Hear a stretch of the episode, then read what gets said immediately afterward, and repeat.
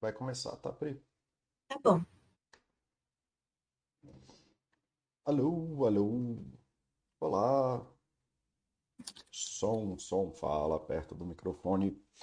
Bom dia, pessoal da Baster. Tudo bem com vocês? Me deem feedback aí do áudio e do vídeo, se estão indo, se não está indo, o que está acontecendo com vocês. É... Hoje, domingo, dia 5 de fevereiro, é, estamos aí mais um dia, né, continuando com a nossa série Alô, de alô. relações. Olá, eu tô ouvindo o som, deixa eu tirar aqui, Som, porque som, essa fala perto de microfone. matar. Pronto, eu tô com som e tô com vídeo, vamos ver vocês aí. É, Olá, pessoal. essa é a Priscila Oi, Fernandes, vocês já eu viram só ela? que eu queria só falar aqui para poder ver se o meu som também tá sendo recebido aí. Aí, galera, e deem feedback do som da Pri também. É, e se tá tudo ok aí para vocês, enfim. E a gente está fazendo essa série sobre relações. é, já falamos do relacionamento saudável, já falamos do relacionamento tóxico, falamos da relação abusiva. E hoje vamos falar desse tema mais popular na internet do que na nossa vida, que é a relação abusiva, ou relações narcisistas, né? E a Pri tem, é minha parceira de várias coisas, escala comigo, é psicóloga também e tal, não sei o quê. E aí eu chamei ela para fazer esse chat comigo, para ter mais gente para falar, para não ficar me repetindo e falando as mesmas coisas sem parar. Deixa eu ver se o pessoal tá vendo vídeo e som aí. Som e vídeo, pessoas. É... pá, pá, pá. Vamos ver aqui. Cadê vocês? Achei. Pronto. E, né, eu acho que para quem já está acompanhando a série, já está mais claro que a questão de, de relações ruins ou abusivas, ou esses nomes todos que se falam, é, são mais complexos e tudo mais, mas basicamente é sobre controle e vários níveis de controle que acontecem aí no, nos tipos de relação. E aí eu falei das relações tóxicas, que né, são relações mais espúrias, que você tem como desmontar a relação, você não é obrigado a ficar nela, então muitas vezes é relação de amizade, relação de pessoas que você tem algum tipo de contato. Ah, o vídeo está travado. Pri, vamos desligar a câmera só falando para ver se libera a banda, porque tem alguma coisa que não está dando certo na minha transmissão de vídeo, vou ter que ver isso algum dia. Pode ser? Pode Vocês sim. não vão ver mais a Pri, mas a gente vai conversando aqui, tá bom? Pronto. Pronto.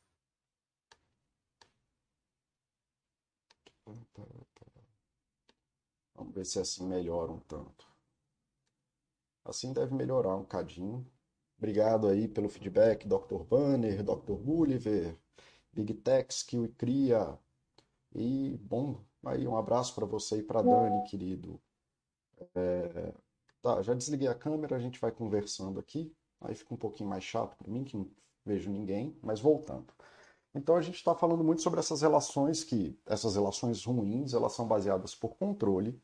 E aí, sendo a relação tóxica uma, uma relação que você tem como escapar daquela relação, não é uma relação que você é, é obrigado a viver nela, mas que apresenta padrões de controle, padrões de abuso, padrões de né, tirar aquilo que tem de você. Aí a gente foi para falar de relações abusivas, que é basicamente é muito esse conceito da relação abusiva é muito dito na, na relação marido-esposa por conta da da costura de vida, né? Então assim, é- você não tem como sair dela porque geralmente você está costurado com a tua esposa, está costurado com o teu marido, coisas desse tipo. E aí fica muito difícil de você só sair dela. Não é que nem um amigo chato lá, um amigo que está tentando te controlar e você desliga o telefone, pronto, não fala mais com ele, bloqueia ele no WhatsApp, passa dois dias lá sem falar com ele, coisas assim. E aí tem as relações narcisistas, que é mais ou menos a mesma coisa, é sobre controle e tudo mais, mas geralmente a gente está falando de coisas que aconteceram no desenvolvimento. Então a gente está falando de pessoas que cresceram e se desenvolveram numa relação familiar que envolve mãe ao pai, mas geralmente é dado esse nome da mãe narcisista em que há. Então, o mundo está caindo aqui, mas continuamos. É, sério, está caindo mesmo assim. Mas vamos nessa. E está dentro da relação familiar. E se a relação abusiva, né, que é uma relação de controle efetivo, a pessoa efetivamente tem controle da sua vida e de aspectos da sua vida, já é difícil e as pessoas têm muita dificuldade em sair dessas relações e superar o que acontece depois dessas relações.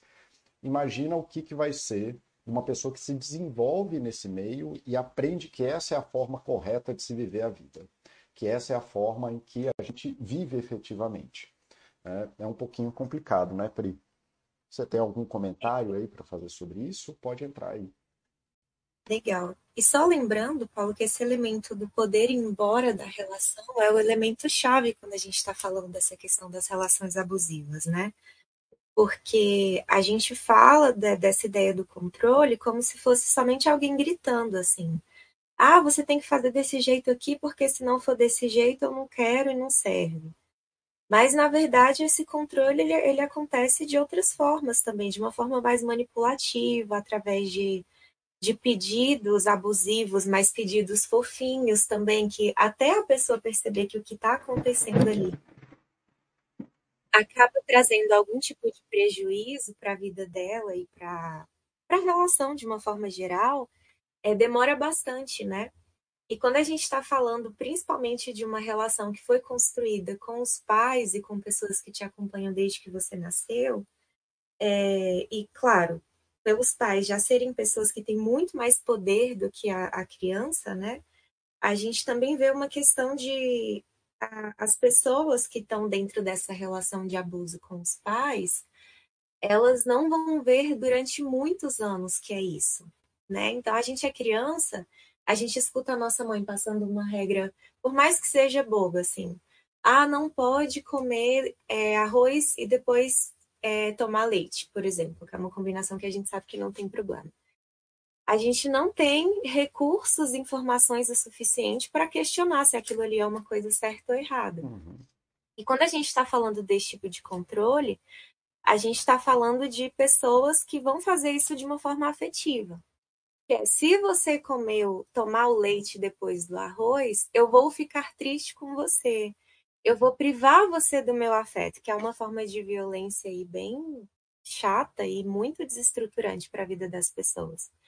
Então você imagina esse controle que não somente dá sob forma de grito, mas também sob forma de chantagens e etc., acontecendo é, com crianças e pessoas que dependem financeiramente de todas as formas dessas pessoas que estão ali, né, desses pais. Então é, uma, é um nó muito difícil de desamarrar, é uma conversa difícil e tão difícil que antes de vir para esse chat eu até varri a casa e tirei o lixo para fora. É bem complicado mesmo. É, é, é, uma conversa bem, bem ruim, né? Tanto que eu estou pedindo a ajuda dos universitários para ter essa conversa, porque eu já não estou mais aguentando fazer isso por três semanas seguidas, né? Sim, é difícil. E é, primeiro, antes de continuar aqui, bom dia, Pati. Pati é a pessoa que salva a minha vida e organiza a minha vida. Bom dia, Pati. Bom dia, Charles. Tudo bem, querido? É, que estão no YouTube acompanhando a gente. A Pati já veio aqui trazendo por meio de chantagem emocional. E eu já ia complementar a fala da Pri é, nesse sentido, assim, de tentar deixar um pouquinho mais claro em uma frase o que a gente está querendo dizer. Né? Quando a gente fala de controle afetivo, controle, chantagem emocional, de controle da, da, do emocional da criança, é exatamente isso que a gente está falando. É, é uma mãe ou um pai, né? Assim, na verdade, geralmente é o pai, mas a sociedade não reconhece o pai. Né? Então bota na conta da mãe. Mas a mãe também. Né? Mas o pai é normal ele ser meio chantagista, coisa e tal mesmo. É, a ele é dado o lugar social da hierarquia. Mas isso é outro assunto, né, querido? É... Querida, desculpa. Mas sim, Paty, se eu fosse resumir numa frase, seria uma chantagem emocional, assim, de que você. Como é sobre o controle, eu vou começar, eu vou fazer uma recapitulação do que a gente falou, e talvez até ficasse bom para depois, mas se depois for o caso, eu falo de novo. é quando. O que, que a gente está falando que é uma relação dessa abusiva, tóxica, narcisista? É quando uma pessoa toma propriedade da individualidade, da autonomia, é, daquilo que é do indivíduo, daquilo que a gente dá para uma pessoa, o que ela nasce com, é, como indivíduo, certo? E. Rapidinho, tem um monte de coisa pipocando aqui, eu não sei como é que eu silencio isso agora. Ah, pare de aparecer aqui, pronto. É, e aí o que, que acontece? Uma mãe narcisista, que é a metáfora que a gente está falando, não que eu é, concorde com ela, mas é a metáfora que a gente está trabalhando, é, aparece repetidamente como uma coisa de. Pronto, silenciei as notificações aqui. Aparece como uma coisa assim: você só existe como indivíduo quando você me ama e quando você me ama do jeito que eu quero que você me ame. Eu acho que é isso, né, Pri? Acho que seria uma... É isso mesmo. É, então, você só dá o reconhecimento para o indivíduo, o indivíduo só passa a ser reconhecido como um indivíduo, como uma pessoa autônoma, que tem vontades próprias, que está certa, que está errada, ou tá, mas sobre a referência de um outro indivíduo, que nesse caso que a gente está falando é a mãe. Mas a gente já conversou nos outros chats que pode muito bem ser amigo, pode ser chefe, pode ser o esposo, pode ser a esposa. Tá certo? É, então a chantagem emocional, Pri, ou Pri não, Paty que perguntou, é bem nesse sentido de que quando uma criança que nasce num lugar em que ela só é percebida como uma pessoa separada, uma pessoa que faz coisas certas, uma pessoa que tem vontades, quando essas vontades, necessidades que são individuais, de gostar de um desenho, de gostar de alguém, de ser ou não homossexual ou heterossexual, de etc, etc, etc, você precisa dessa validação externa desse outro indivíduo que aqui a gente está chamando de mãe narcisista, mas ressalto que pode ser o pai, pode ser qualquer tipo de cuidador, em que a pessoa só é reconhecida como um indivíduo quando ela age no interesse da mãe narcisista, mas que pode ser qualquer coisa. Acho que ficou claro, né, Pri? A gente pode seguir aqui com o que a gente ia é, fazer hoje. É por aí? É, eu acho, eu acho que essa definição ela resume bem, Paulo. E é legal a gente pontuar assim que essas formas de controle, essas formas todas, elas podem acontecer por meio de um grito, né? A pessoa tá uhum. ali. Ah, eu quero fazer tal coisa, você vai lá e dá um grito. Pode ser uma surra, uhum. né? O pessoal, um tapinha. Pode ser uma frase, é, uma frase bem esculhambada, assim, que as, que as mães falam. Pode ser até um olhar e uma, uma, um negativo com a cabeça, um um, um, um como meu pai fazia. Uhum. Não que ele, que ele fosse, mas ele fazia esse não aí meio onomatopeico, né? Eu acho que uma das mais características que passa batida socialmente, Pri, é o famoso como você pode fazer isso comigo. Isso. Né? Se a gente, pô, essa... essa frase é um horror, né? Ela é horrível, porque primeiro, essa, essa frase ela já traduz toda a ideia do é sobre mim. Né? A mãe com as necessidades dela, todas em cima da relação familiar inteira, mas principalmente das crianças com quem elas têm controle, ela, a criança faz uma coisa que ela não gosta, que ela não concorda, não é sobre o comportamento da criança, é sobre ela, é um ataque pessoal. Você fez algo que eu não gosto porque você me odeia, só pode ser isso. isso. Né? Então, é sempre sobre essa necessidade dessa mãe, isso é extremamente violento, até para poder a, a, pessoa se perceber enquanto um indivíduo. Então, eu não posso nem fazer coisas por mim, tem que ser sempre sobre o outro, sempre sobre a minha mãe. Isso. Né? Então, esse, essa é uma forma de, de tratativa assim, muito complicada. E essa é bem violenta, Paulo, mas a, a, a que eu vejo que é assim pior é a privação afetiva, sabe? Não, porque assim, a, a, privação afetiva é o sistema de controle, né? Eu só estava tentando fazer uma frase que mostra bem como que essa privação afetiva acontece, né? De uhum. a remoção total da percepção como indivíduo, como pessoa, como por conta de uma frase assim, que a pessoa foi lá assim, ah não, eu fui na, sei lá, eu vou viajar, como assim você vai viajar e, e nem pensou em me ligar, e nem pensou em me chamar para ir nessa viagem. E Sim. Né, assim, e aí você remove, né, você remove esse afeto da ligação, da relação, e falando que não, se nenhum não estiver em primeiro lugar, você não é uma pessoa, né? Sim. E talvez, e também por isso, por essa frase aparecer na, na, na mãe, os pais, né, de uma forma geral, é, fica bem complicado para a pessoa perceber, porque a gente cresce entendendo que quem está certo é sempre o adulto. Uhum. A gente cresce olhando de baixo para cima e vendo esse adulto como uma pessoa que vai determinar quais são as coisas que eu vou fazer para ser um ser humano bacana. Isso. Então, eu não somente caguei o pau com a minha mãe, porque tadinha, eu fiz uma coisa que ela não gosta, como eu também sou um ser humano horrível, porque eu descumpri uma regra tão importante dentro da minha casa. Uhum. Então, tudo isso é muito desestruturante quando a gente pensa assim na, na construção do, da pessoa enquanto uma, uma, uma pessoa com autonomia e, e podendo decidir coisas sobre ela mesma. Ela simplesmente conclui que ela não é boa nisso, né? Eu não posso pensar sozinha, eu vou sempre dar essa, esse poder aqui para minha mãe ou para essa pessoa com quem eu tô com essa relação abusiva. Isso, e lembrando assim que crianças até ali os 15 anos, é, elas, por que que essa relação a narcisista, né, da mãe narcisista, do pai narcisista é ainda mais complicado?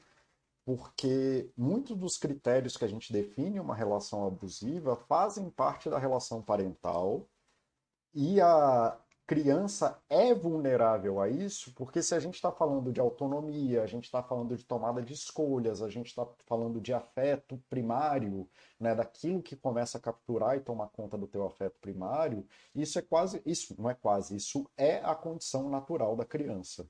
Então a criança, se um adulto já é vulnerável a isso, um adulto que é estruturado, quando entra numa relação abusiva, pode ter a vida dele colapsada, que nem eu falei nos outros chats, isso é condição da vida da criança. Então ela é extremamente vulnerável por não ter acessos e capacidade de tomar, tomada de autonomia. A criança não pode só levantar, fazer a trouxinha do Chaves e ir embora, né, com quatro anos, não. seis anos, porque o pai está ameaçando ela de expulsá-la de casa porque ela quebrou o copo.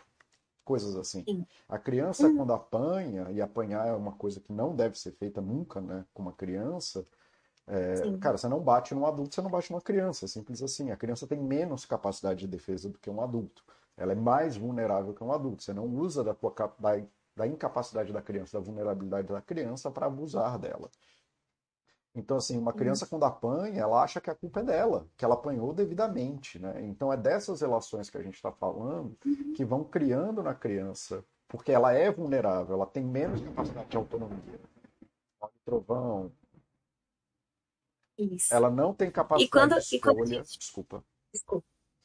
Ok, vou lá. Ela não tem capacidade de escolha, ela não tem capacidade de saída, é... e isso vai formando na cabeça dela que aquilo é uma regra de mundo, não só uma regra daquela pessoa que está tendo esse comportamento abusivo com ela. Quando a gente fala dessas relações de é, com pais, é, isso é bem importante também, Paulo, porque assim, pela lógica de como as coisas deveriam ser no mundo mágico, né? Uhum. É, a interação mãe filho, ela tem que sempre priorizar a necessidade da criança, uhum. a necessidade de aprendizagem. Essa criança ela não sabe nada sobre o mundo, ela não sabe não quebrar um copo, ela vai fazer merda mesmo, porque a criança não sabe fazer as coisas. E o pai tem que facilitar a relação dessa criança com o mundo para que ela possa aprender isso de uma forma que seja satisfatória e não traumática de preferência, né? Para que ela vá interagindo com o mundo e vivendo bem. E quando a gente fala de é, pais e mães narcisistas que pensam apenas na própria necessidade, ela não vai conseguir fazer isso com a criança. Uhum. Ela não vai conseguir colocar a criança nesse lugar de prioridade para entender, tá? Eu queria isso aqui do meu jeito, mas a minha criança é importante. É, import é mais importante que o meu filho aprenda isso aqui, viva esse momento, que seja comigo, que seja com os coleguinhas, do que a minha necessidade ser é, resolvida. Então, sendo uma pessoa tóxica, né, desse, dessa forma aí, ela provavelmente não é tóxica somente com os filhos. Então, ela vai estar tá meio sozinha mesmo no mundo, assim. Que ela já quebrou a relação dela com todo mundo que já podia ir embora, todo mundo já foi. E aí só fica os filhos E ela continua fazendo um monte de. fazendo coisas ruins, né? Coisas tóxicas com esses filhos. E os filhos aprendendo a viver com o mundo nos termos que ela coloca. E ela fazendo essa chantagem de como assim você vai sair de perto de mim? A mãe extremamente sozinha, porque ela já quebrou a relação com todo mundo. É brigando com o filho que também não quer ficar perto dela porque ela faz merda também. Né? Então, essa, e essa é uma característica que aparece muito nas relações, assim. Tá. Pri, a gente acabou fazendo uma introdução que virou um capítulo. Deixa eu só fazer aqui a recapitulação rapidinho com, do que, que a gente tem conversado sobre isso, para quem ficou meio alheio é, entender, e aí depois a gente vai para essa parte onde a gente fala de como que isso a gente vê isso no mundo real, né? Que aí a gente sai desse mundo mais teórico, que eu acho que já está bom, e aí a gente fala como que a gente uhum. vê isso no mundo, especialmente nos adultos, né? Porque até porque a população da Baster aqui, a amostra da Baster é de adultos, né? Ninguém mais é criança aqui. Sim. Tá, então vamos lá. É só uma recapitulação dos últimos chats. Lembrando aqui, tem um chat inteiro sobre relações saudáveis. O que, que é uma característica de uma relação saudável? Você pode me interromper se quiser, tá, Pri? É, é o que, que é uma relação saudável? É uma relação que favorece o desenvolvimento humano. As pessoas se preocupam com a sua existência como pessoa, elas conhecem e validam a sua história, elas sabem como você fala, elas não ficam. Não, às vezes não é nem má vontade, elas só te conhecem o suficiente para saber as expressões que você fala. Então, eu, Paulo, mesmo sou uma pessoa que xinga muito. Então, algumas pessoas ficam meio assim: ah, não, mas o Paulo xinga muito. Mas quem me conhece sabe que eu não estou sendo violento, é só o jeito que eu aprendi a falar mesmo. Sabe? Não é uma coisa pessoal, não é uma coisa é, eu não estou fazendo um ataque, é só isso. Eu cresci com pessoas que xingavam e um mundo que xingava e eu xingo. Isso acontece, paciência. E eles sabem perceber que eu não estou fazendo isso de uma forma violenta, eles sabem muito bem quando eu estou irritado, quando e que inclusive eu não xingo irritado. É, e coisas assim, são pessoas que validam suas emoções pessoais e sentimentos e oferecem apoio nos momentos difíceis e se disponibilizam para você. Tem um chat inteiro sobre relações saudáveis, quem quiser voltar lá e ver. É, o que não é uma relação abusiva, tóxica, narcisista. A presença de problemas, frustrações e desagrados, insatisfações, não é indicador natural de uma relação abusiva, tóxica, narcisista, tá? Relações humanas são trocas que as pessoas fazem e que elas precisam de ajuda mútua. Hoje a gente está falando de criança e, por óbvio, a criança precisa de muito mais ajuda do que um adulto. Mas vamos lá, bom senso, galera.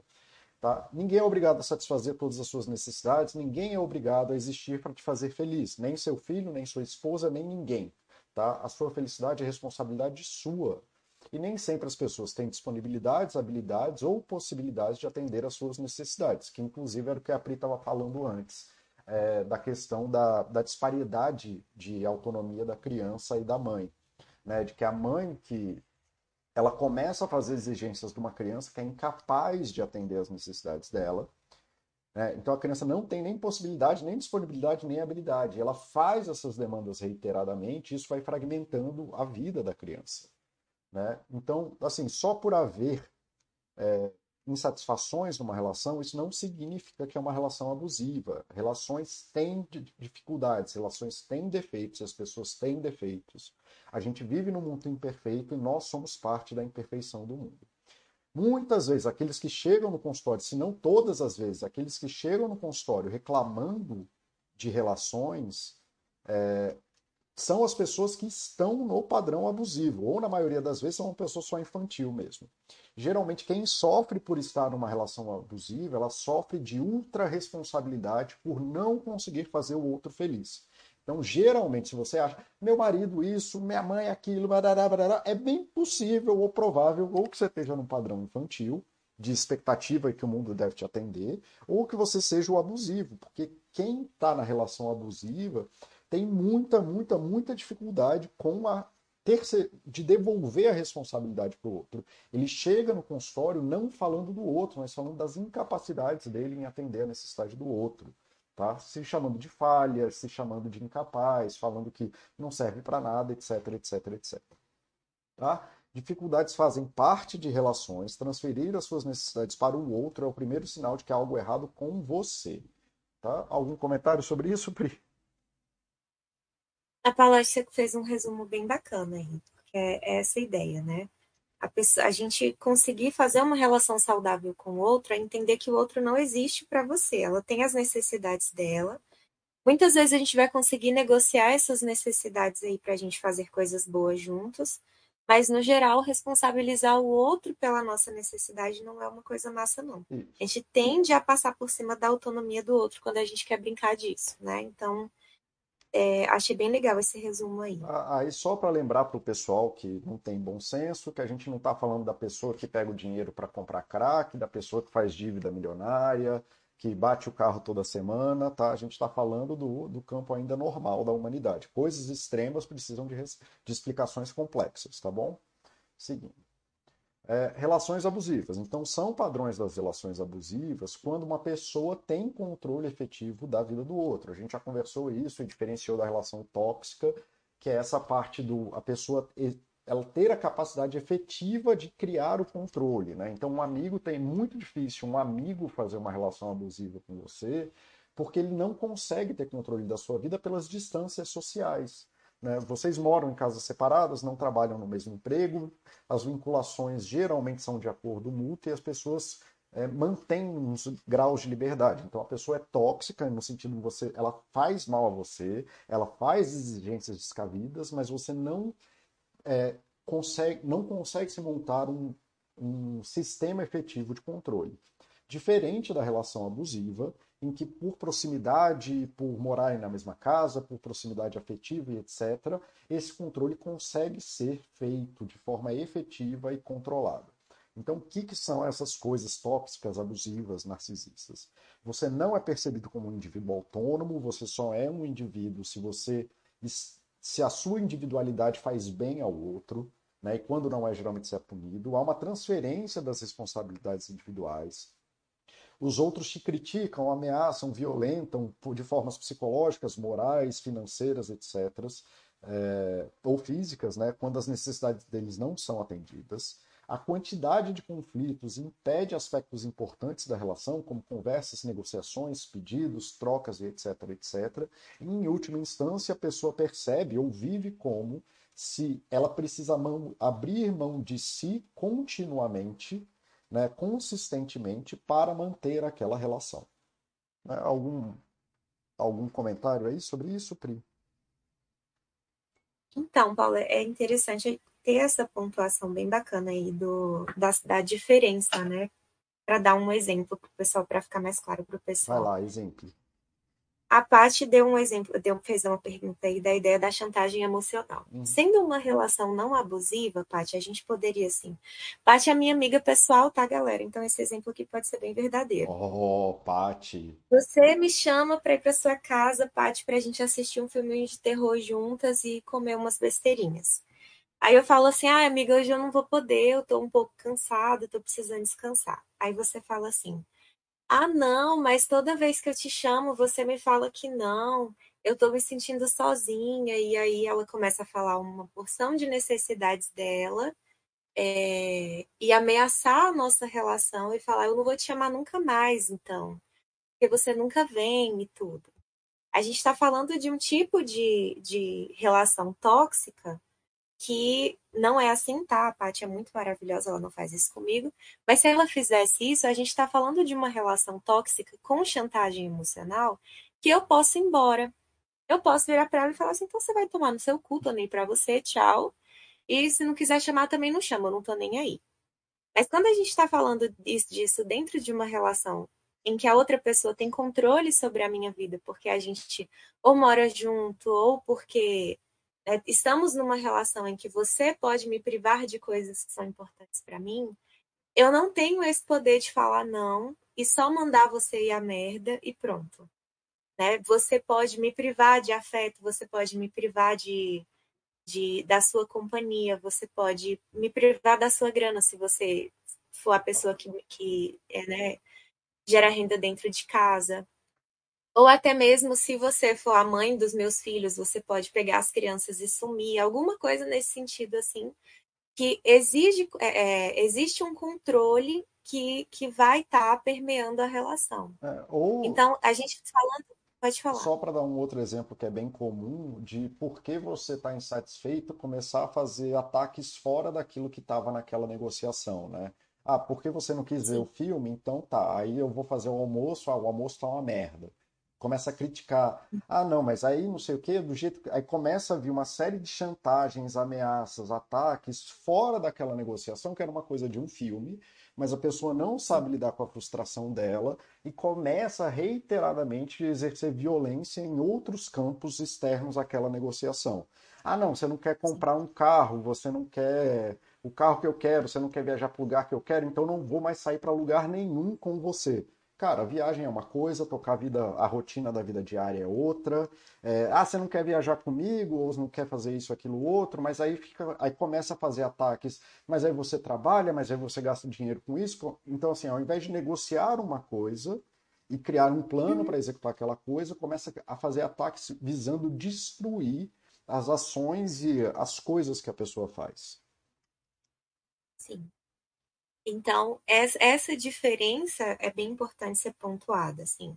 É na hora da gente nomear, na hora de falar, eu estou numa relação abusiva ou não, a gente olha bem para essa característica do controle, né? O controle tem que estar presente ali como uma, um diferencial para a gente identificar se é uma relação tóxica ou não. Lembrando que a pessoa não fazer a coisa que a gente quer só isso, assim, por exemplo, eu não estaria sendo abusiva com a Paty, eu não estaria sendo tóxica com a Paty, porque eu falei não para ela, é, pelo pro convite maravilhoso dela de assistir filme na casa dela. Eu não estarei sendo tóxica por isso. Entende? Então, é, só, só o falar não também não vai me colocar nessa característica. O, o, o, o critério que a gente usa para dizer se a relação é tóxica ou não, não deve ser a frustração do outro. Né? Então, eu ouço muito isso no consultório, é, mas ela ficou chateada, ela ficou triste. Eu fiquei chateada, eu fiquei triste, como se fosse um critério para a gente avaliar o nível de toxicidade de uma relação. A gente não é. Eu mesmo já bom? A falo para a pessoa que, bom, então ela que pague seu terapeuta, porque eu não posso fazer nada pela frustração da outra pessoa, né? Então ela vai lá no terapeuta dela e aprende a lidar com isso. É, porque a gente não pode transformar a nossa terapia aqui sobre a frustração do outro, né? Sim. Uhum. Tá. É, Paulo Olavo deixou uma pergunta aí. Tá. Então vamos aproveitar aqui. Bom, Pati, lembrando, eu, eu- a Pati também existe na minha vida, tá? A Pati não é uma pessoa abusiva, ela é, uma- é um docinho comigo, pelo contrário, é uma pessoa maravilhosa que salva a minha vida diversas vezes. Boa tarde, Olavo, boa tarde, Oxi, boa tarde, Ocean, boa tarde, Mauro. Bom vê-los por aqui, meus queridos. É, o Olavo está perguntando como ficam os limites da educação da criança frente à questão do tema abordado. Vamos entrar nisso lá na frente tá? Um pouquinho mais para frente eu só vou acabar essa parte da apresentação e aí eu vou falar sobre isso exatamente agora. É, então, assim, a gente está falando de controle individual. E o que que é esse controle individual? É isolar você de amigos e familiares, privar você de necessidades básicas como alimento, banho, é, contato afetivo, contato social, contato escolar, já que a gente está falando de crianças, é, monitorar seu tempo, monitorar por você por ferramentas de comunicação online, espionagem. E aí, de novo, gente, no caso de crianças, é correto que os pais saibam o que está acontecendo na vida da criança.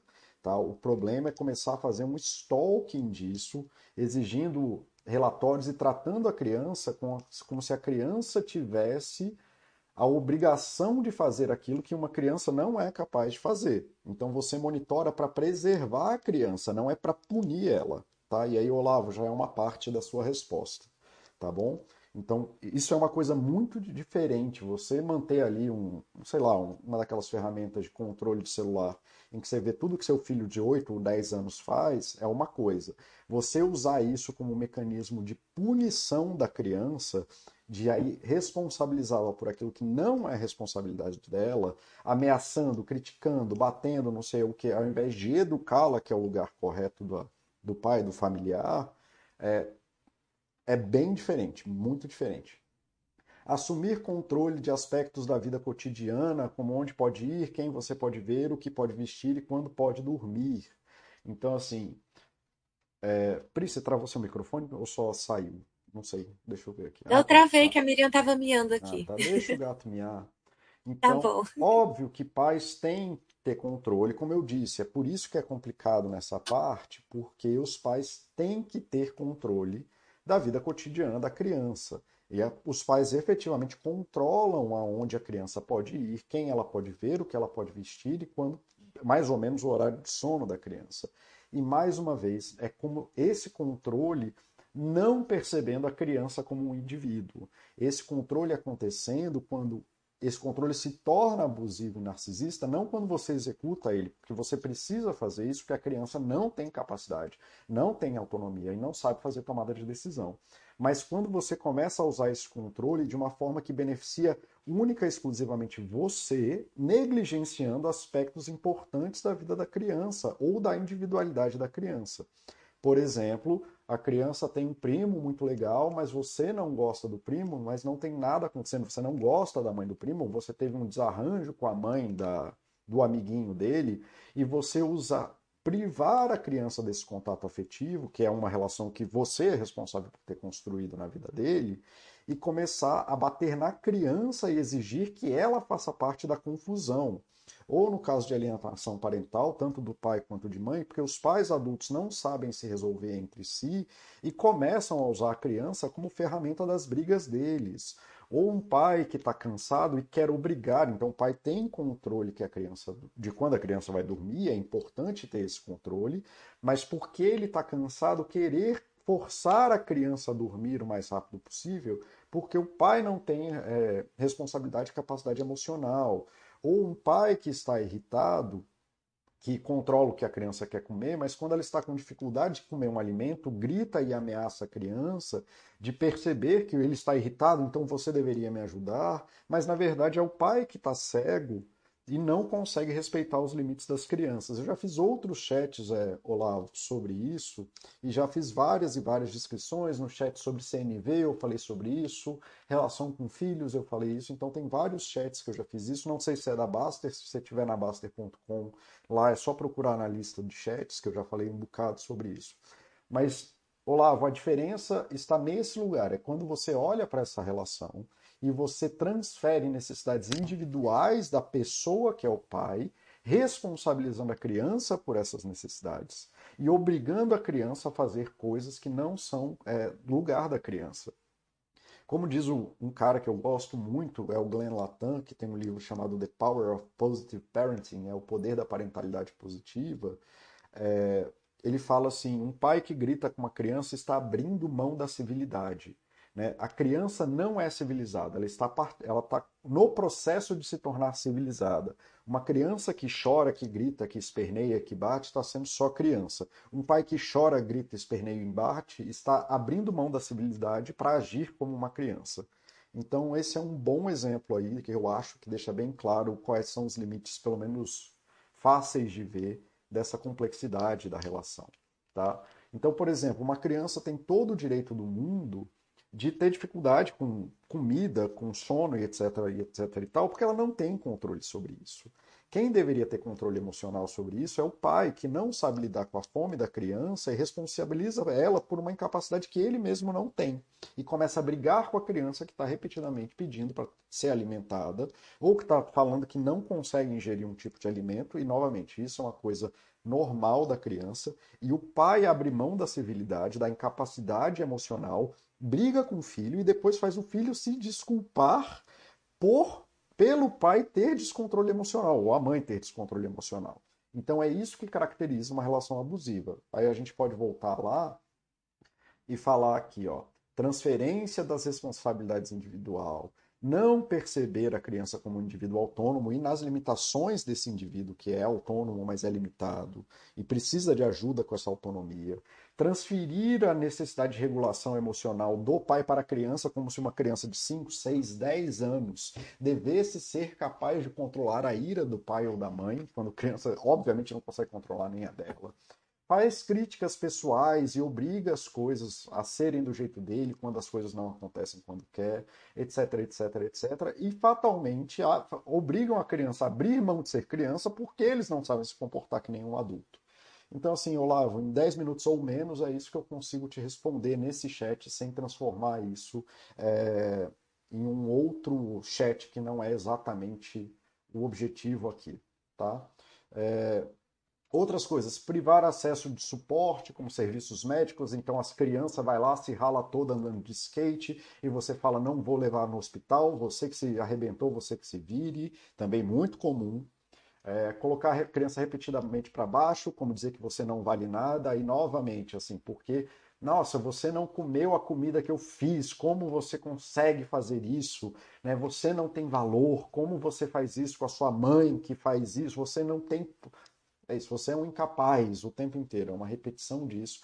Humilhar, degradar, desumanizar, controlar as finanças, que novamente é uma coisa importante, você não vai dar um milhão de dólares para uma criança, esperar coisas razoáveis, mas controlar as, a finança da criança ao ponto de que ela não pode ter nenhum desejo e não pode ter nenhuma vontade de querer nada é outra coisa, ou ameaçar a criança violentamente, fisicamente, moralmente, individualmente, afetivamente, etc, etc, etc, é porque ela te desagradou, tá?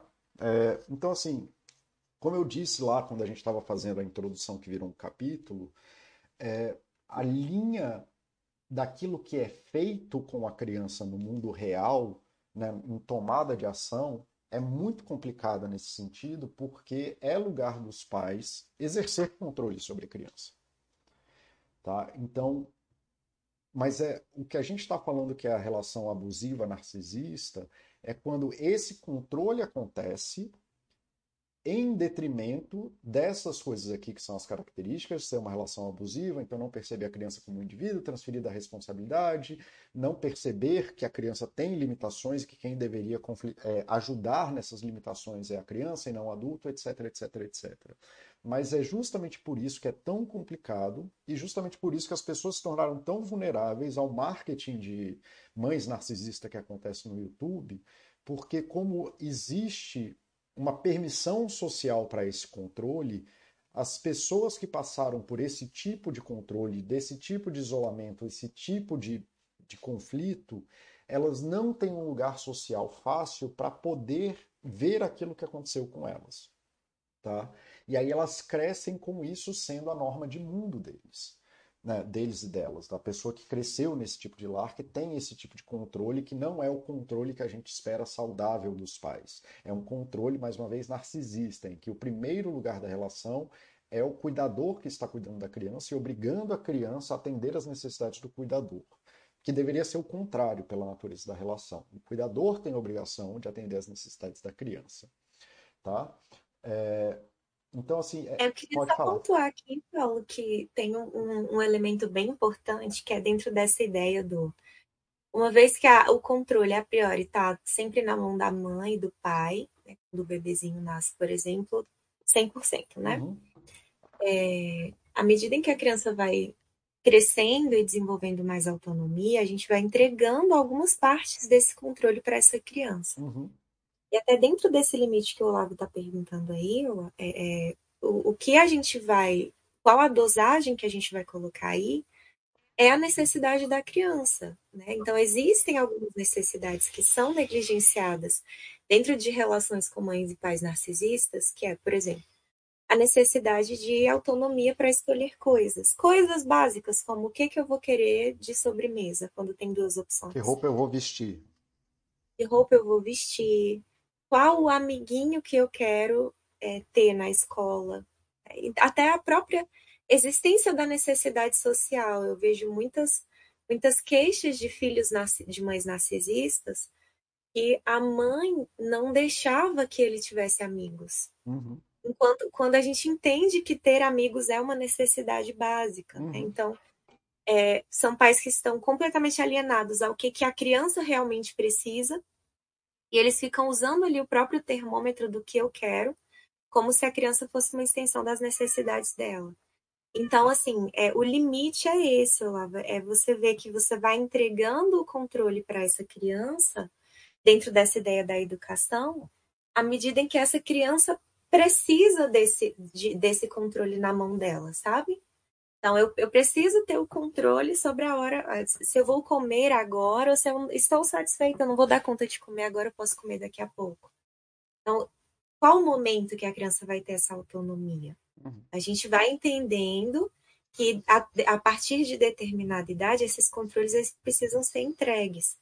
E é muito interessante, Paulo, que adultos, né, como você falou que a gente entrar na parte dos adultos, muitos adultos não têm ainda essa autonomia, porque a mãe continua sendo uma mãe de criança para um, um filho adulto. Continua tentando controlar absolutamente tudo. E uma sociedade muito maluca falando que tudo bem porque é a mãe. Não, mas é a sua mãe, mãe é assim mesmo. Ela pode falar para você que você pode vestir, você com 42 anos morando com ela. Então, assim, tem, é, é, tem que ter esse limite do qual, é o que de controle eu vou entregar. Eu vou abrir mão de qual parte do controle para essa pessoa poder se desenvolver enquanto indivíduo saudável. Uhum. Então, acho que esse ponto é bem importante. Isso. É, boa tarde, Raulstat. Boa tarde. Boa tarde, Gil. Oi, Gil. Gil também é das minhas pessoas queridas, gente. Tá? E aí, sim, você tá falando, ah, Paulo, mas aí você é dessa. Aliás, voltando aqui rapidinho. Olha aqui, a pirâmide de Maslow não é uma teoria científica daquela mega robusta e que a gente deveria seguir, mas é uma ótima metáfora para a gente pensar sobre prioridades da vida. Então, assim, na base da pirâmide está a fisiologia. Então, respirar, ter comida, ter água, sono, tal, rararara. Aí em segundo. Paulo, não tá aparecendo a pirâmide aqui para mim, você mudou aí? Não, tá aparecendo aqui no, no chat da Baster. Ah, tá, beleza. E você tá com delay, tá? Você me ouve antes deles me ouvirem, só para você saber. Então o chat tá lá no, no site tá atrasado. Tá bem. Tá? Então, assim, na segunda da pirâmide tem a segurança dessas coisas. Então, ter dispensa, ter uma cama, ter água encanada, etc. E logo na terceira coisa vem amizade, família. Então, assim, o social, privar uma pessoa socialmente é um dos maiores crimes que alguém pode fazer na vida, tá bom? É, aí, cê, aí o pessoal fala, ah, não, Paulo, mas aí você tá aí nessa coisa mole, eu apanhei quando era criança, eu obedeço meu pai, a palavra do meu pai é regra. Aí, um, o próprio fato de você estar no consultório falando comigo é sinal de que alguma coisa deu errado, né, querido? Né? Então, mas seguimos. Mas todas essas coisas que a gente está falando, e de novo, a gente não está falando de existir um controle razoável da. Ah, não, minha, o meu filho vai dormir 5 horas da manhã com 4 anos de idade. Não, gente, não é isso.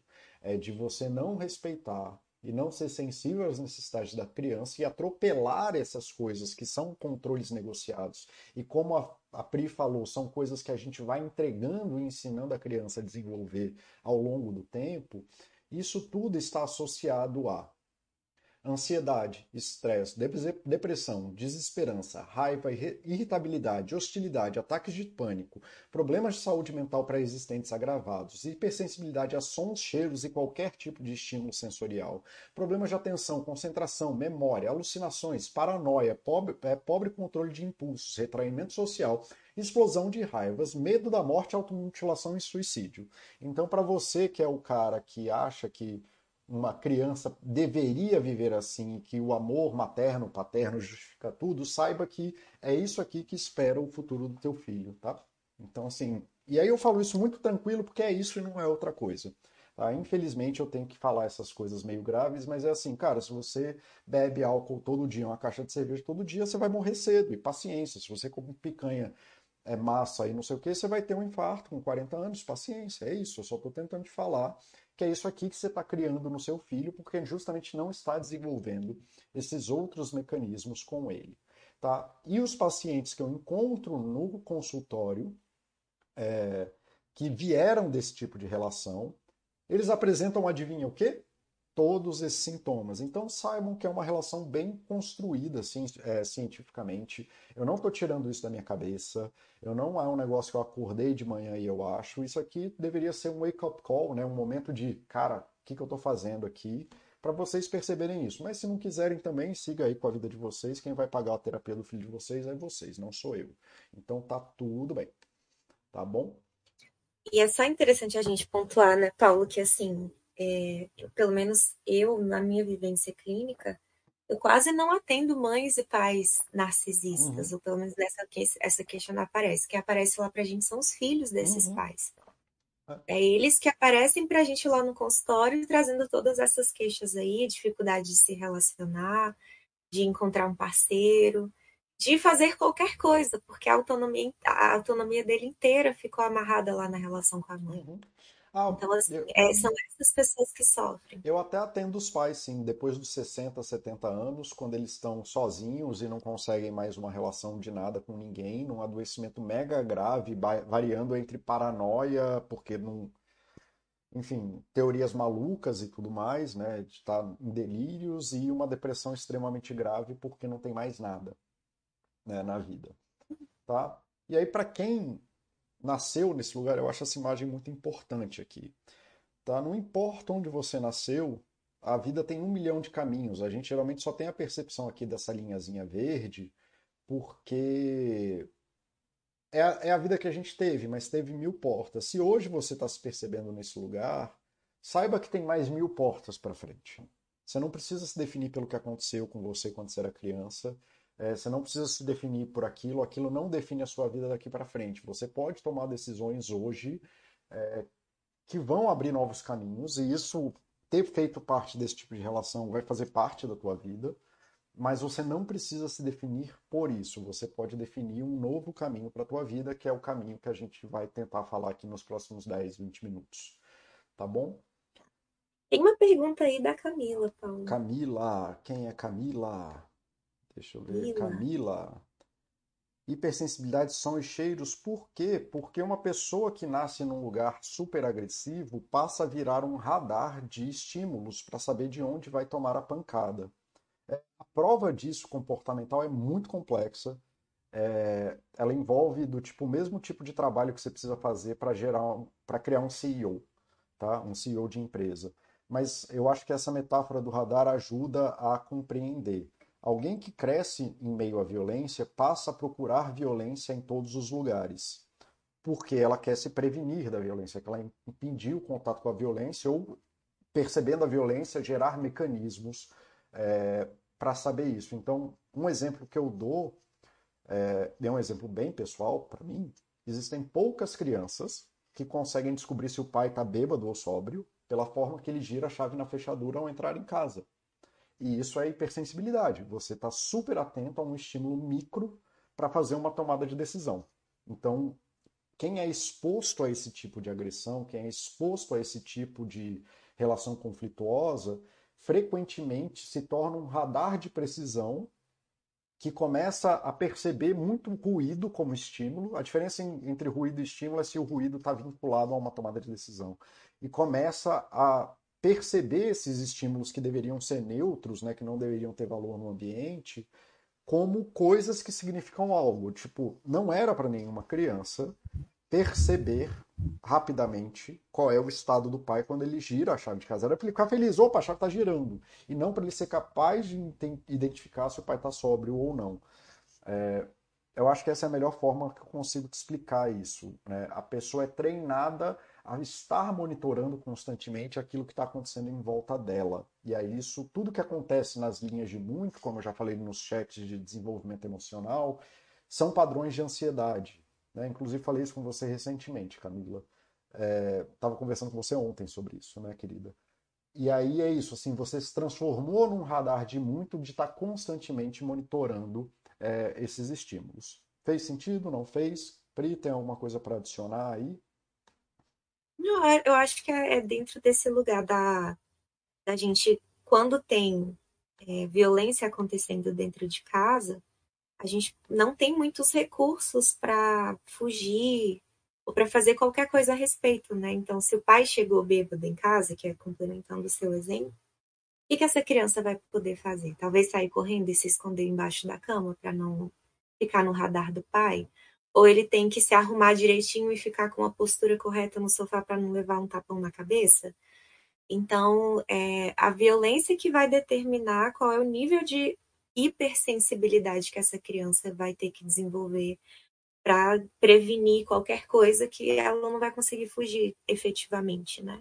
Você... Então, pode falar, Pri. Para mim, Paulo, eu acho, eu acho que assim é, é um ponto importante a gente pontuar essas coisas assim, porque as pessoas elas acham que, ah, eu apanhei quando eu era criança, tô vivo, tô bem, não sei o quê. Mas isso é uma coisa extremamente violenta e horrível. Imagina você ter que aprender como é o girar da chave do seu pai, porque podem acontecer coisas horríveis se ele chegar bêbado em casa. Então, assim, coloquem a mão na consciência aí, galera, do tipo de paternidade que vocês estão fazendo, de maternagem que vocês estão fazendo, porque essa galera fica mal depois, tá? A gente fica muito doente depois da violência. Então, é, um outro exemplo. Tem, acontece muito no consultório, assim, de chegar umas pessoas que são meio psicólogos naturais, eles são meio que profilers, assim, eles conseguem muito rápido mapear os estados emocionais de pessoas ou ler, fazer leituras muito rápidas de quem é uma pessoa, mesmo ter pouca informação. E todo mundo acha que isso é uma habilidade mega e super legal e não sei o quê. Eu tenho pânico quando eu encontro uma pessoa assim, porque existem pouquíssimas condições não violentas que geram esse tipo de habilidade numa pessoa de forma natural. E geralmente elas são ligadas à violência.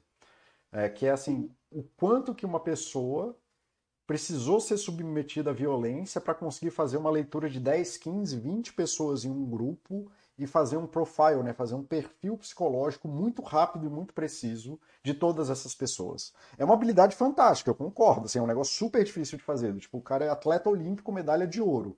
Mas isso não vem de graça e muito menos, naturalmente, existe pouca coisa que não é violenta é, que gera esse tipo de padrão naturalmente numa criança. Sim. Tá? É, putz, acabou para variar, né, nesses chats que são assim, que o pessoal interage muito, eu acabei digredindo um monte, culpa minha, viu? Por favor, eu agradeço demais a participação de vocês. Talvez estenda um pouquinho. Você tem mais 10, 20 minutos, Pri, só para saber? Tenho, tenho, eu tô, tô livre, tô Tá. tranquilo. Então, Pri, me conta aí, depois eu, eu junto aí com a minha experiência também.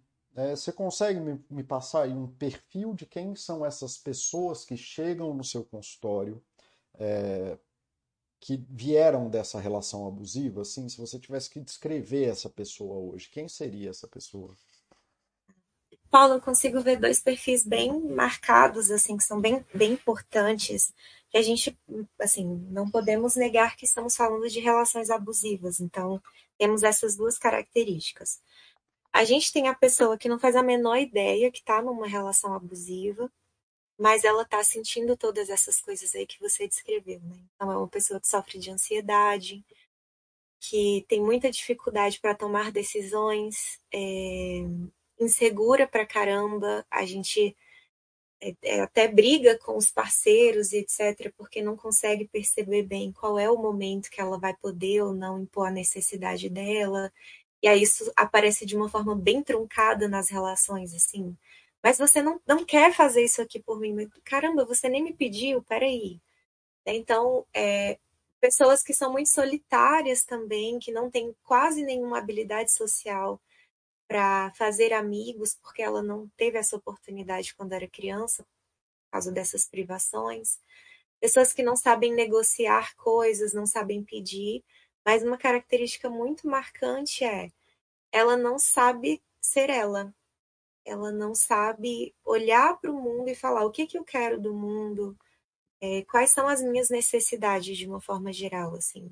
Isso que eu fiz gerou o que no outro? Ela, elas têm muita dificuldade de perceber essas coisas que são muito básicas para a gente, e a gente já rapidamente percebe, e muito mais que não saber, é às vezes a pessoa até sabe, mas ela não acredita que o ambiente vai conseguir é, prover ela dessas coisas. Então ela não acredita que as pessoas vão conseguir entregar para ela as coisas que ela precisa. Ou até mesmo entender. Então, elas não conseguem ser vulneráveis de forma alguma, então isso vai trazer dificuldades na relação com os amigos, na relação com é, os namorados, se, se conseguir fazer um namorado, né? E também nas relações de trabalho e estudo. Assim, elas não se percebem capazes de produzir coisas boas para o ambiente. Por quê? Porque a relação principal que ela tem é a relação com uma pessoa que nunca vai estar satisfeita com o que ela está fazendo. E ela tem essa crença de que ela tem, ela tem que continuar nesse esforço, porque é importante para ela. Ela mora com uma pessoa que provê tudo para ela praticamente, né? Então ela fica tentando, ah, eu preciso fazer a minha mãe feliz, mas nada do que ela faz resolve, e ela se sente uma fracassada o tempo inteiro. Eu não sou capaz de produzir coisas boas para o ambiente e para o mundo. E tem o outro perfil também que aparece, Paulo, que é a pessoa que viu, ela percebeu, ela achou esquisito alguma coisa ali na relação com a mãe, ou porque ela viu como é que era a relação dos amigos com os pais, ela viu na TV que tem uma, uma forma diferente de existência, e ela foi lá na internet e descobriu esse termo mãe narcisista, né? E aí eu acho legal que isso aí já é um passo a mais que a pessoa conseguiu dar. Ela viu que tinha um problema e esse problema não estava com ela. Poxa, não sou eu somente, né? Porque é muito difícil quebrar isso, mas não sou eu que tô quebrada e que não consigo fazer nada de bom. É a minha mãe que não consegue entender as minhas necessidades, que não consegue entender o meu espaço, que não consegue ver que o meu também é importante. Então é por isso que eu falho o tempo todo nas minhas relações.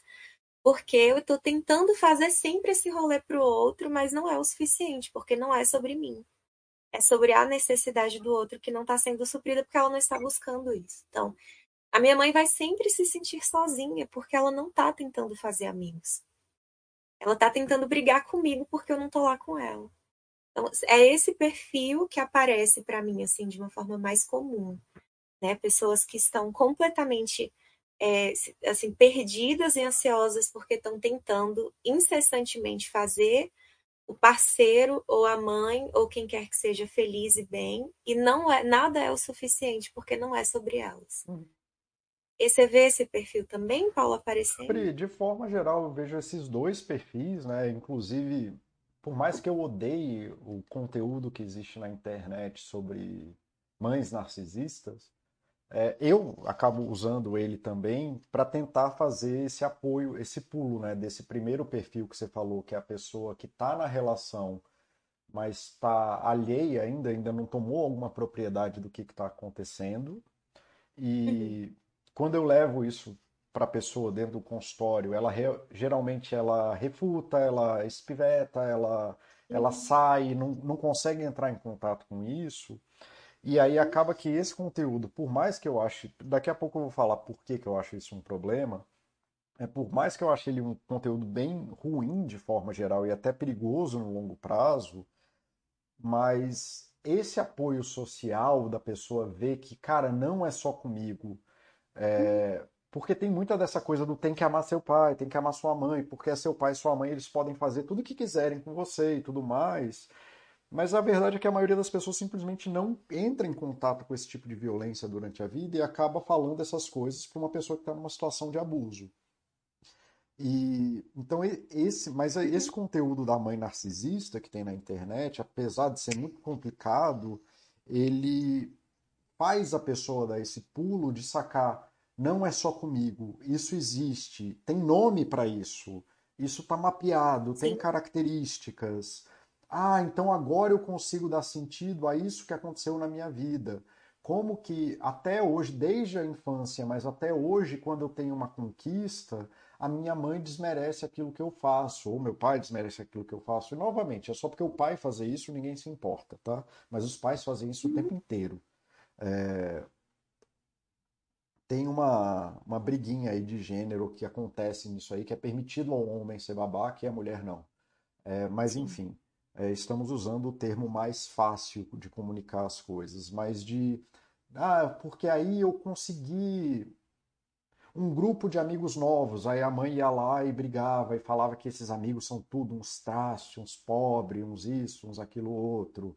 É bem Odette Reutemann, assim, o negócio. E, uhum. E aí na vida adulta isso aparece, a pessoa faz conquistas enormes de vida, assim, porra, passei na faculdade, ai, mas o filho do fulano passou para medicina, arrumei um emprego, mas ai, mas aí você vai começar ganhando 600 reais, mil reais, né, que isso aí é dinheiro, para que... Então, assim, é uma violência reiterada sobre a pessoa como um indivíduo, né? E aí quando ela consegue, ela entra em contato com esse material da, da mãe narcisista é quando ela começa a nomear as coisas e perceber as coisas. E você sabe tão bem quanto eu a importância que é conseguir ver e nomear coisas, né? Sim, Paulo, e é muito, é muito importante esse lugar que o paciente chega, porque assim, é uma coisa que é extremamente delicada. Porque a gente vai chegar para uma pessoa e falar para ela, olha, você está numa relação abusiva com a sua mãe ou com seu parceiro, agiu aqui deu o exemplo do relação com o marido, né, e aí que controla a roupa e etc. é, a gente vai chegar para essa pessoa dando essa informação e não vai ter tanta coisa assim que essa pessoa vai poder fazer efetivamente para poder sair dessa situação de controle. Muitas vezes tem. Esse é o cenário perfeito, que é quando a pessoa já saiu da casa da mãe, né, um adulto que já saiu da casa da mãe, que já tem uma vida estruturada, já tem um emprego, já tem amigos, aí a gente vai conseguir só ensinar a pessoa a colocar uns limites importantes ali, mas muitas vezes essa situação de controle ainda está acontecendo. Então a gente chega para ele e fala: olha, não é razoável a sua mãe decidir qual é o horário que você vai chegar em casa agora que você já tem 39 anos. Ou 28, ou 27, ou 26. 28. É, então, a gente chegar para a pessoa falando isso, é dá para dá essa pessoa essa percepção, assim, ela pode até concordar com você, mas quando ela for chegar para fazer essa negociação com a mãe, a mãe vai falar: "Ah, então quer dizer que agora você se rebelou, agora você vai ser um filho péssimo, agora eu não posso contar com você para mais nada, que aí já volta para aquele outro lugar do controle é, lá. Aí só para lembrar que o pessoal aqui tem, tem umas dificuldades de bom senso de vez em quando, a gente não está falando do filho que chega bêbado 4 horas da manhã, batendo o carro no mundo, botando o pé na porta, quebrando, tá? Eu tô falando de não, eu saí com meus amigos, tive um jantar que foi mais longo, e aí a gente saiu quando o restaurante fechou, à meia-noite sabe? Sim. Estamos. Ou, ou a pessoa que, assim, né? De 30 anos, uma mulher de 30 anos que decidiu dormir na casa do namorado uma vez. E isso é um ataque pessoal à mãe, vem aquela frase. Ou a semana inteira, Como né? Você pode fazer isso comigo, você, né? Esse lugar. Você me deixou sozinha à noite. Uhum. É, então, a gente está falando de, de coisas que a gente vai empoderar a pessoa nesse lugar de dar a informação para ela, a gente vai botar ela para perceber essas coisas todas, mas ela vai ter que comprar uma briga. E assim, eu queria muito, mas eu não vou estar lá na casa dela segurando a mão dela e falando, vai ficar tudo bem, vai ficar tudo bem. Até porque eu não vou fica. estar aqui no telefone, talvez. Oi? Até porque não fica tudo bem. A situação é uma merda e ela vai continuar sendo uma merda.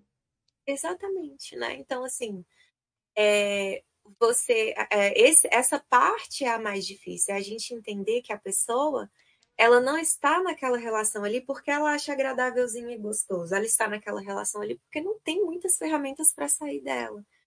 Então, o, o trabalho, né? Você, você falou isso na última, dá até uma dorzinha, mas é esse lugar que você estava é, falando para o cara, um dos participantes aí do chat, como é como que a gente faz para ajudar uma pessoa que está nessa relação aí.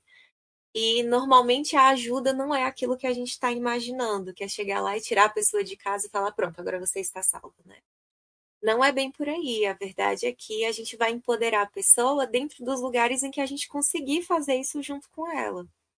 Né? Que é botar ela em contato com um social mais interessante que vai dar conta de acolher esse lugar aí, se for um social que fica só falando, não, sua mãe tem que controlar você mesma, ela que tá certa, já não é um social tão legal.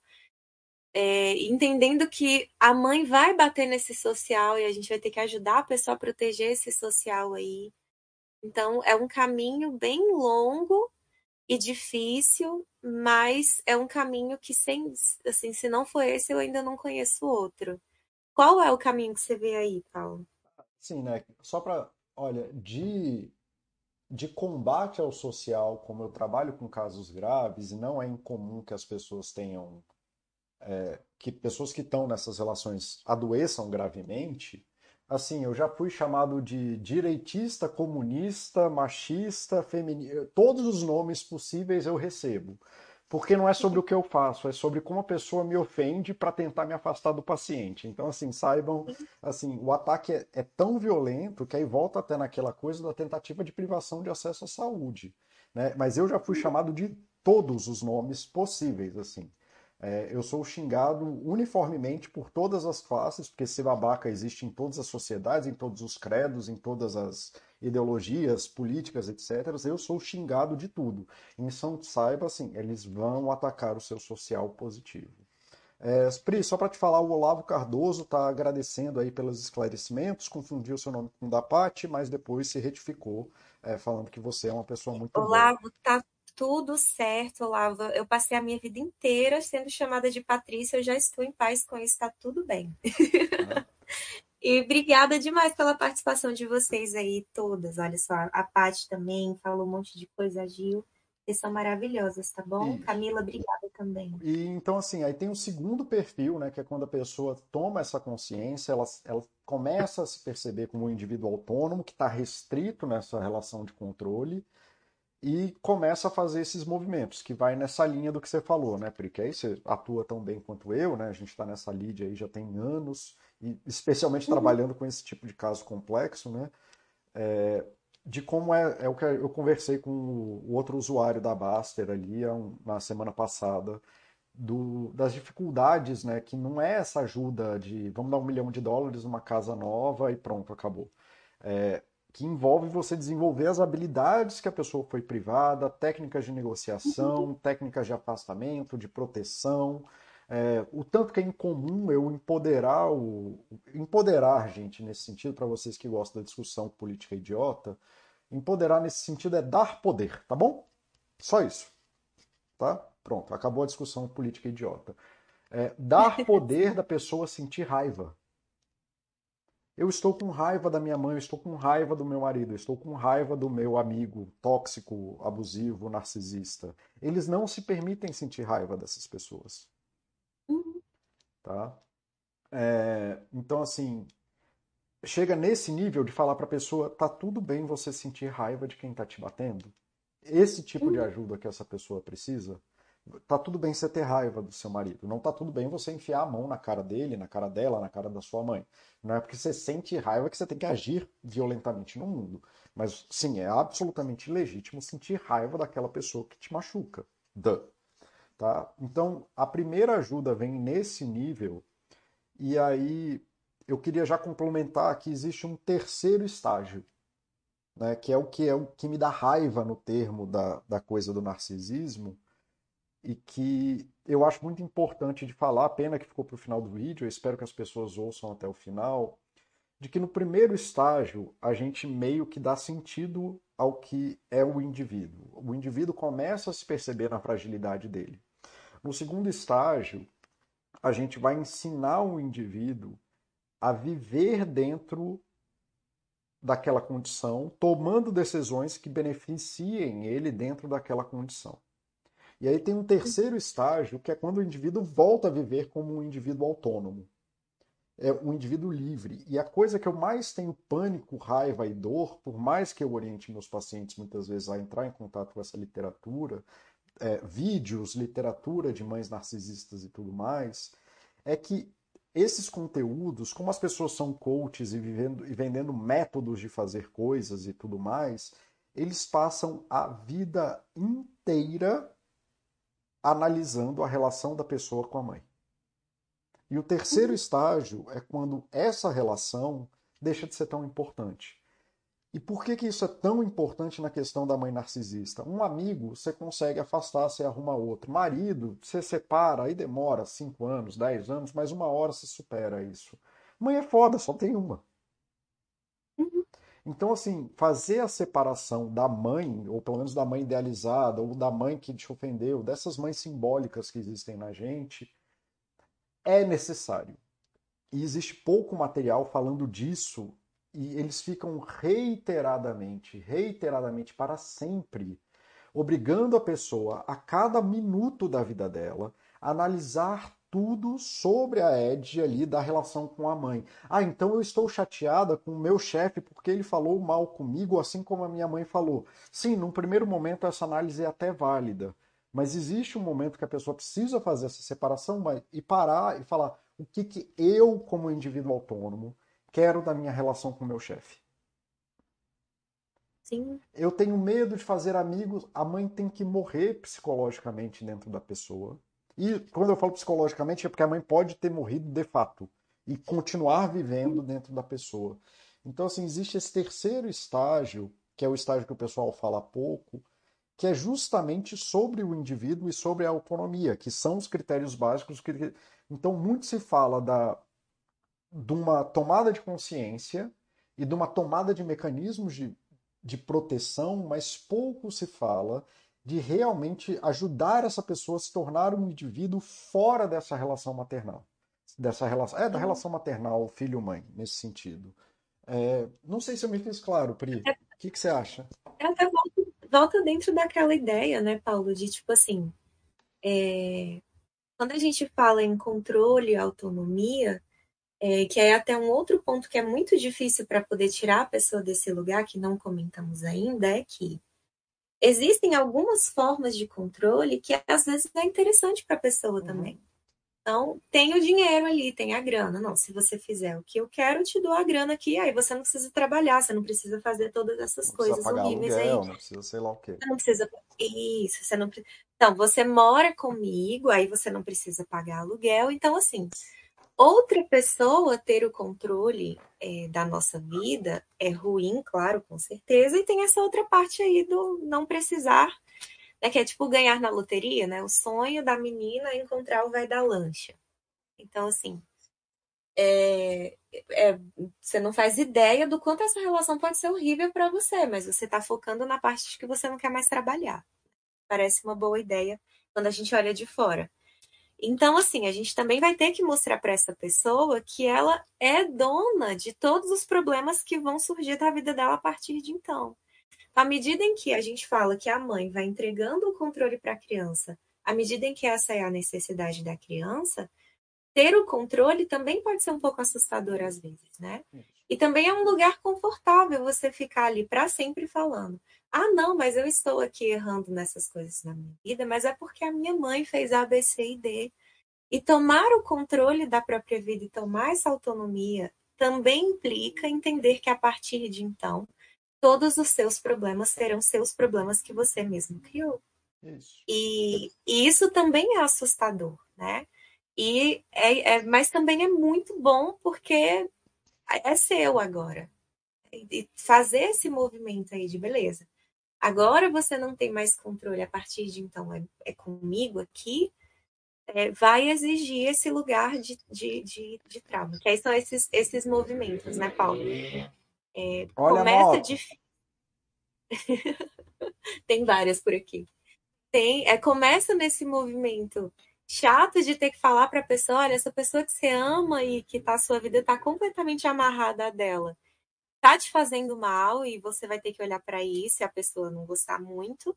Também tem essa outra parte aí que a pessoa não vai gostar muito da gente virar para ela e falar, tá, mas isso aí não é mais um problema da sua mãe, isso é um problema seu né? Então, concordo, esse, esse material não chega nessa parte, né? É. Ela, ela, ele vai só até a parte do vamos lá, vamos culpar o outro, o outro é bom culpar o outro. É, Verdade. Cara, e essa é a parte que é aí que eu falo, como são coaches em sentido de coach é no sentido mais ruim mesmo da coisa, assim, do cara que quer vender um uhum. livro, quer vender um curso de 5 mil reais e te botar ali, dane-se do que, que acontece com você. É, eles não vão botar esse contato lá porque é a hora que o paciente espiveta da terapia e que se você não tiver um manejo muito pessoal, tiver uma intimidade muito boa, uma capacidade muito, muito é, afetiva no sentido positivo de lidar com isso, é a hora que a pessoa vai largar o, o coach, porque aí chegou no problema que é responsabilidade dele agora. Agora não é mais falar mal da mãe. Agora, porra, eu vou ter, eu não vou ter mais dinheiro para viajar, eu não vou ter mais dinheiro para sair porque eu vou ter que pagar aluguel. Uhum. E a, não obrigatoriamente a pessoa vai conseguir lidar com essa situação. Ou nem, às vezes nem isso nem é possível. Né? Muitas vezes, né, levando em consideração a disparidade econômica do Brasil, muitas vezes isso não é possível. E aí a pessoa se vê num lugar uhum. sem saída e pode ser muito complicado. Então é muito mais confortável para a galera é, que não tem um compromisso de saúde, como eu, que sou psicólogo, tem, a Pri, que é psicóloga, tem, e outros médicos, né, de forma geral, a função de ser um profissional de saúde é assumir esse compromisso de saúde além da coisa, a pessoa não vai falar, não, você não tem câncer, não, vai, não faz. Não, o profissional de saúde falar, bicho, é câncer, é uma merda, da forma mais delicada possível, obviamente. É, é uma merda, e, mas é isso, e aí a gente tem que lidar com isso, porque a gente tem um compromisso de saúde. E, cara, essa parte é uma parte complicadinha. E ela acontece em todas as relações. Na tóxica, isso colocando na coisa que eu separei ali de amigo, marido, mãe agora. Só para deixar mais claro isso, né? O conjunto, né? Pela união dos seus poderes, eu sou o Chernobyl, né, Pri? É, falei que eu ia arrumar um lugar para enfiar essa palavra. Ah, Chernobyl eu uso só todo dia, Paulo. É, então são os Chernopeople aí, as Chernopessoas, os Chernopeople, né? A galera que sai aí. Chernopovo. O Chernopovo, isso. Então, assim, é difícil isso, e aí a gente pode até voltar no Freud, que é uma coisa que eu falei para a Pri que eu não ia fazer, mas eu estou fazendo agora, e que eu não, mesmo não gosto, porque eu não levo tão a sério assim, né? A bem queiram ou não queiram, e dane-se, mas o Freud falava muito dos ganhos secundários do adoecimento, né? Só que eu chamo de ganho primário. É... Uhum. Eu acho que ele estava errado porque eu chamo de ganho primário. Que é isso, assim, a pessoa que vai romper com um amigo tóxico vai se perceber sozinho. E aí ele vai ter que lidar com essa solidão. E vai ter que se propor a fazer novos amigos. E vai ter que fazer uma busca e ele vai ter que passar por esse sofrimento.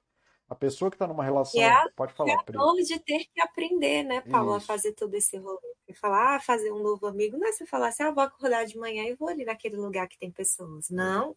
Mas a pessoa não sabe nem falar direito. Isso, ah, eu vou ter é, que então... me expor, vou ter que me vulnerabilizar, vou ter que falar de mim para outras pessoas, vou ser criticado.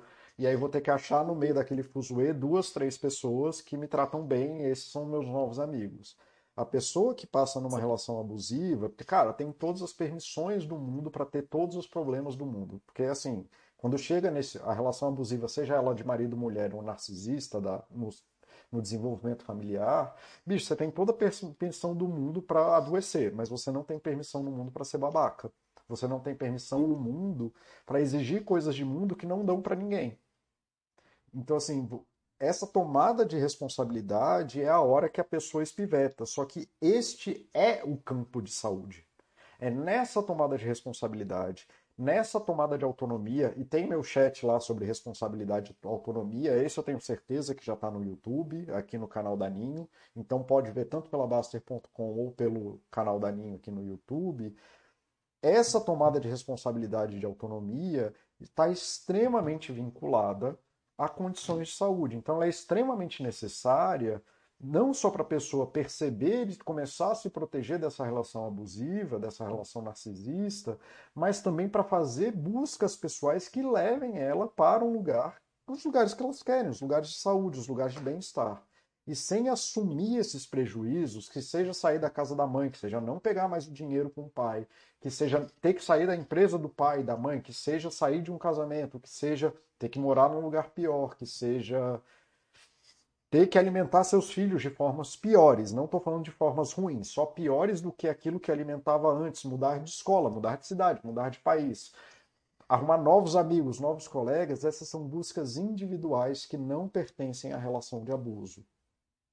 Tá? Então, muito cuidado com a galera do coach, porque muito frequentemente, por conta do ganho financeiro e porque corre o risco deles perderem a, o coach deles, qual é o nome de aqui no Brasil, Pri? Porque eu não falo com essas coisas, é perder o mercado deles, eles não vão trucar é. em cima dessa tomada de responsabilidade, dessa responsabilidade de autonomia, que é tão necessária para chegar nesse terceiro estágio aí, que é o estágio da superação dessa relação efetivamente que é, que é também essa ideia, né, Paulo, que aprendi essa frase com você que eu gosto muito, que é qual é o problema que você quer ter. Isso. Você tem esse problema aí de ter uma relação abusiva, você já sabe qual é, qual é a regra desse jogo aí, já faz um tempão que você está muito fluente nessa relação, você está sofrendo, está sendo ruim, está sendo horrível, mas você quer ter esse problema ou você quer ter esse outro problema aqui, que tem problema também. A pessoa sair da relação abusiva não significa que a vida dela vai ser perfeita na sequência, né? Ela vai enfrentar todas as outras dores de estar aqui. Então, a pessoa que sai de um casamento abusivo, ela vai enfrentar a dor de viver solteira e sozinha num mundo em que arrumar um boy é super difícil, as meninas que estão assistindo o vídeo aí sabem. Para os homens também é difícil encontrar, e, e, é isso, a gente vai ter que sair de uma relação e viver a vida de solteiro. E aí tem todas essas outras dificuldades. Qual é o problema que você quer ter? E aí, por que, que é importante a gente pontuar isso? Para a gente poder entender, inclusive, quando a gente tem amigos ou pessoas que estão em relações abusivas, de não ficar forçando a barra também para essas pessoas, né? Nosso lugar enquanto, né, assim, eu sempre falo, você tem que sair das suas relações tóxicas, mas você também não pode ser uma pessoa tóxica na vida do outro. Então, olha o que você está fazendo, para de ser babaca. Então, virar para uma pessoa que está numa relação abusiva e ficar, porra, mas tu não sai, você não, não se movimenta, não, também não vai ajudar ela em muita coisa, não. Né? Cuida para não ser babaca também com essa pessoa que já está em sofrimento, porque ela vai ter que se responsabilizar pelo problema que ela vai ter e não é você que vai passar esse problema, é ela. Isso. Então, dá, é, também faz parte do nosso trabalho deixar a autonomia na mão da pessoa. A gente não vai tirar da, mão, da mão da mãe ou do marido e colocar na nossa. A, essa autonomia vai ter que ir para a mão da própria pessoa. É. Ela vai ter que entender qual é, o, qual é o caminho que ela vai ter que seguir na vida dela. Por mais difícil, difícil por mais ruins que sejam as escolhas, a gente vai ter que escolher uma. Você estava falando assim, até veio um negócio que, que eu vejo reiteradamente assim em pessoas, para quem tiver aí, tivesse vendo, já tiver um pouco mais de domínio, que passou por isso durante a vida. Você falou da menina, né, que vai ter que buscar um novo relacionamento, que arrumar um novo relacionamento é difícil, né?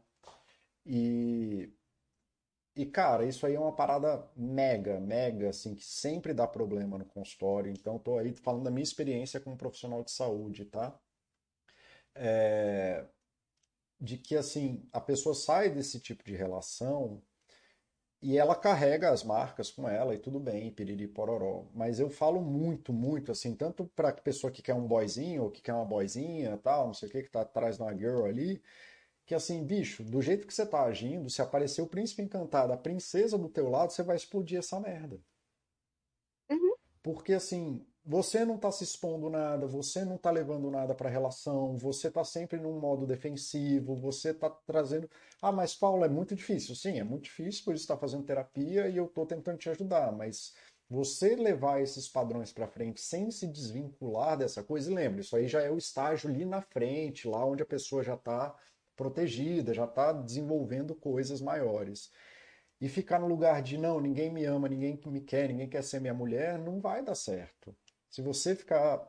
Por isso que eu falei até, por essas e outras que eu coloco lá no, no começo desses chats, todos eles, que é, você estar insatisfeito numa relação não é sinal de uma relação abusiva.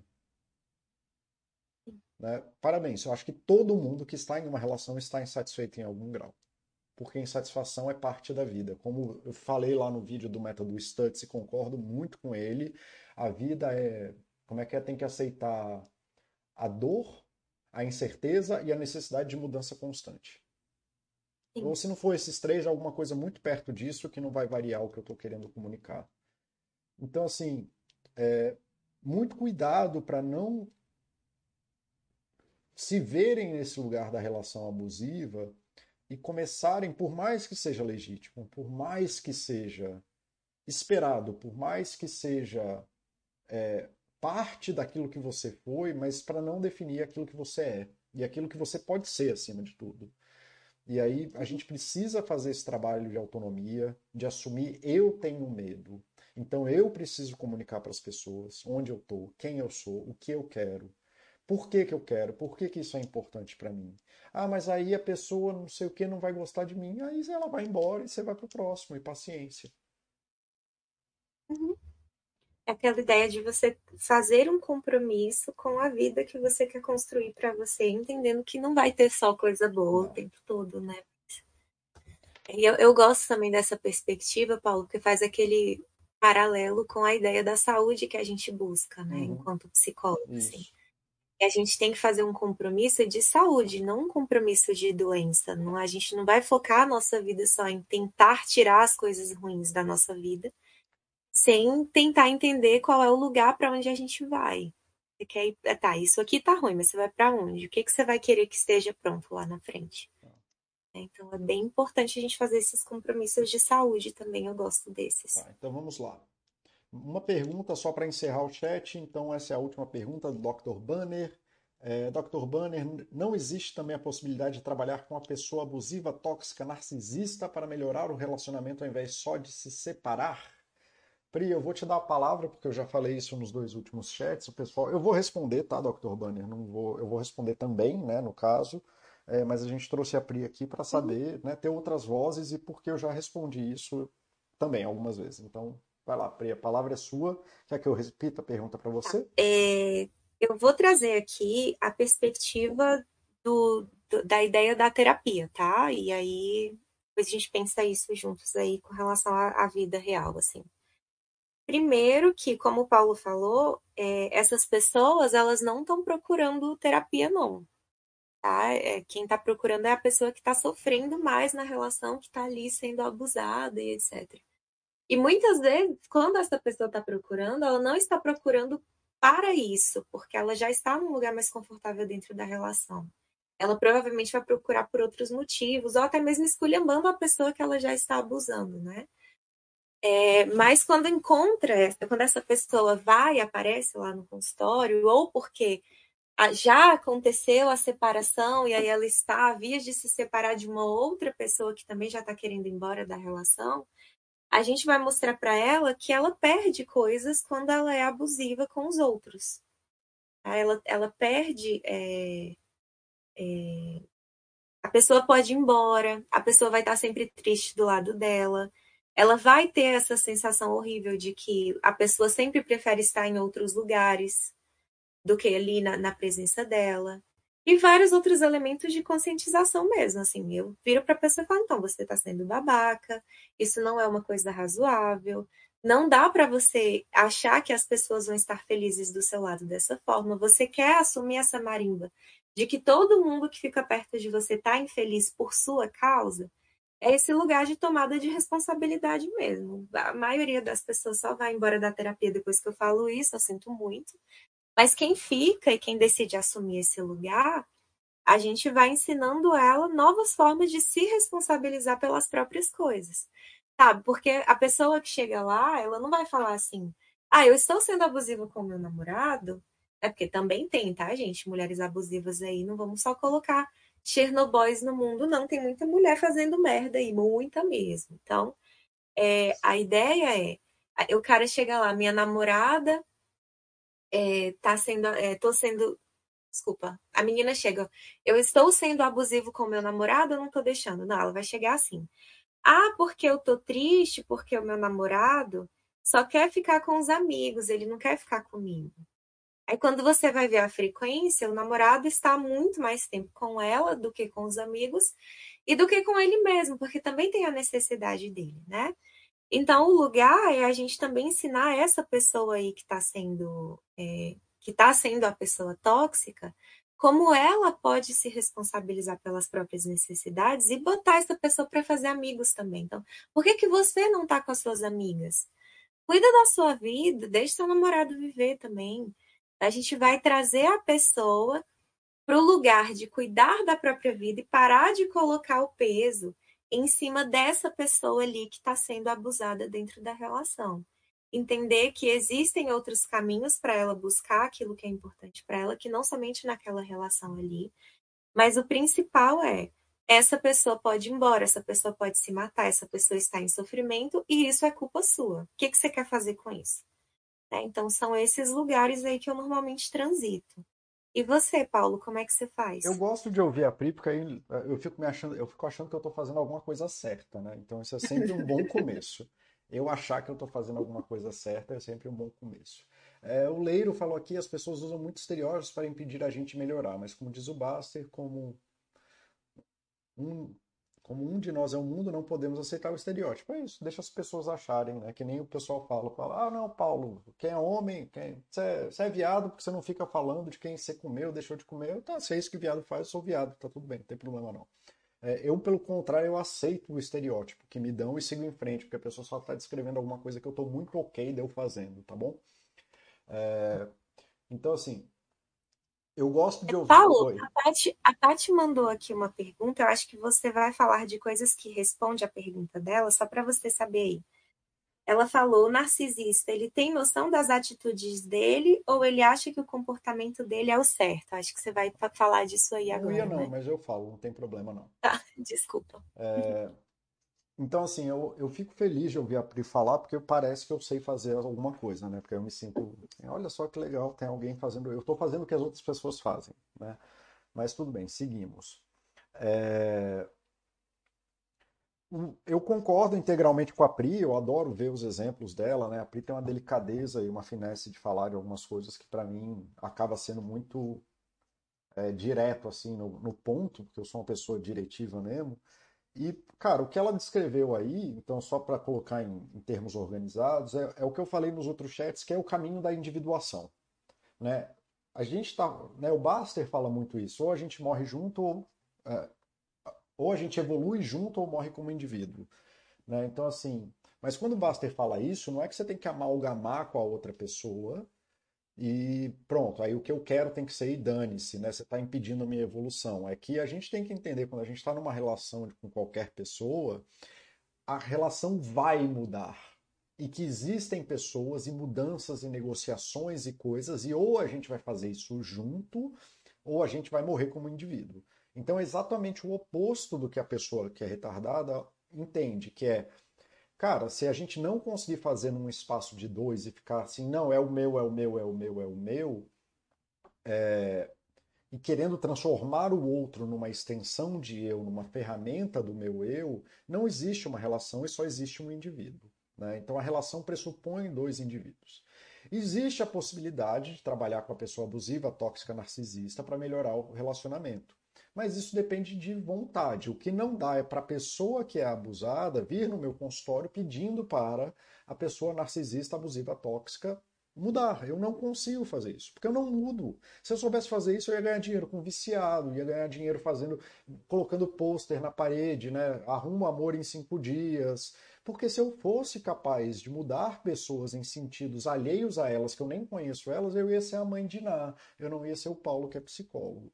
Então, sim, dá para trabalhar. O caminho é da individuação e da alteridade, que é o que eu já respondi, de vocês perceber como indivíduo, perceber o outro como indivíduo, e uma, uma vez que vocês têm uma relação, trabalhar isso para né, criar uma relação que permita o eu e o outro de uma forma saudável. Né? A frase que eu mais gosto sobre isso é a oração da Gestalt. Se você quer uma, uma coisa que é clara sobre isso é trabalhar nesse sentido. Né? De eu sou eu, você é você, eu faço as minhas coisas, você faz as suas. Não vim ao mundo para viver de acordo com as suas expectativas, nem você está nesse mundo para viver de acordo com as minhas. E se por acaso nos encontrarmos, será lindo, senão não há nada a fazer. Só um instante. Pode entrar, meu amor. Eu. Sim, me dá mais 10 minutos eu tô terminando aqui. Eu sei que você tá com fome. Olha aí, eu percebendo a ansiedade do outro. Tá, me dá mais 10 minutos. Ah, tá, me dá mais 10 minutos. Tá bom, me dá mais 10 minutos. Me dá mais 10 minutos, por favor. Sim, tá? Ok, desculpa aí, gente. É, voltamos. É, então, o caminho é da individuação e da alteridade. É isso que eu vi. Meu filho está com uma necessidade, meu filho está querendo coisas de mim. Eu paro, peço para ele. Ele tem as dificuldades de criança de ouvir. Eu repito até ele entender. Ele queria saber o critério objetivo de tempo. Vai estar tá 1,50, querido. Você vai poder jogar, tá lá a hora que você pode jogar, não tem problema. É, mas o caminho disso, gente, é o, é o caminho da individuação e da alteridade, de você respeitar a pessoa como é, um indivíduo pessoa narcisista, né, é uma pessoa que tem dificuldade com isso. Dá para mudar? Dá para mudar, mas depende dela aí querer fazer os processos e tarararararararará.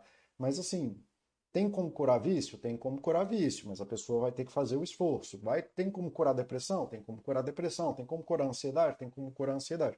Tem como trabalhar tudo, mas depende da pessoa que, querer. Na coisa da relação narcisista, narcisista é muito difícil porque a pessoa que é narcisista, ela está no controle, ela só tem benefícios naquela relação. Então, assim, para ela é muito difícil abrir mão de tudo isso, mas que dá, dá. Tá? Então, assim, no geral, o comum é haver pelo menos uma separação de corpos, se não uma separação total da relação, mas com certeza a distância de corpos, tá? De que as pessoas se afastem fisicamente, porque para pelo menos transformar numa relação tóxica, que a pessoa te faz mal, mas ela não tem controle efetivo da sua vida, Então, assim, e aí dá para fazer alguma coisa. Mas tem essa coisa de que até o narcisista tem autonomia para poder decidir continuar sendo um babaca. E aí eu vou fazer o quê, né? Não tem o que eu posso fazer. Respondendo a pergunta da Paty, é, ele pode ter consciência ou não, e a consciência ajuda alguns processos no sentido de facilitar conversas, Paty, mas a consciência no geral não é aquilo que altera o comportamento, né? Eu e outros amigos, e a Pri, inclusive, a gente fala muito do louco esclarecido, daquele que sabe é aquilo que faz, mas não é capaz de mudar. Assim como eu falei ali do estágio 2 da pessoa que está numa relação abusiva, narcisista tóxica, de que ela pode ficar presa eternamente nessa coisa sem fazer o passo de, de tomada de autonomia e individuação. Então a consciência não geralmente no consultório a consciência ela tem menos valor do que as pessoas perguntam no sentido ah, se ele tem consciência das atitudes, então ele sofre, ele vai mudar, ele vai fazer isso, ele vai fazer aquilo, não. Consciência é só a habilidade de conseguir descrever com alguma precisão maior ou menor aquilo que você faz. E aí ele pode muito bem ser consciente de algo, eu, eu sou consciente de que eu tenho dor nas costas. Isso não significa que eu não vou ter dor nas costas. Isso só me torna mais capaz de fazer ginástica laboral, fazer exercício e coisas do tipo, tá? Mas a consciência ela é completamente relevante para esse processo. Bom, galera, a gente já passou muito do horário, eu vou encerrar meio tempestivamente mesmo. É, Pri, obrigado por ter vindo, por ter participado, obrigado por ter Obrigada me pelo convite, gente. Obrigada pela participação. Vocês são maravilhosos. Um tá, beijão. Faça comentários aí, Pri. Se quiser encerrar, vou te dar aí. Eu vou terminar tempestivamente. Não vou te terminar tempestivamente. Se quiser fazer algum comentário para encerrar e tudo mais. Ah, tá tudo bem. Não, Paulo, eu acho que a gente conseguiu trazer todos os pontos importantes dentro dessa ideia da relação de, de mais narcisistas. Galera, se vocês se identificaram aí com esse perfilzinho, procurem uma terapia, falem com as pessoas que vocês amem. Tenha aí uma, um momento de vocês poderem cuidar de você dentro desses assuntos também, porque eles são bem importantes. Como vocês viram aí nos sintomas, são coisas que atrapalham muito a vida da gente mesmo. Então é legal a gente ficar de olho nessas relações que a gente tem que são tão importantes e tão ricas. Não é para trazer os vilões só da nossa história, é para a gente poder viver uma vida melhor. Tá bom? Então, é, obrigada aí pela, por vocês me ouvirem hoje, por abrirem esse espaço para eu estar aqui. Obrigada, Paulo. E uma excelente semana para vocês. É isso, galera. Quem quiser encontrar com a Pri, Ana Priscila Psicologia no Instagram e anapriscilapsicologia.com também, tá bom? Então tá, galera. Beijo, beijo. Nos vemos semana que vem. Tchau, tchau.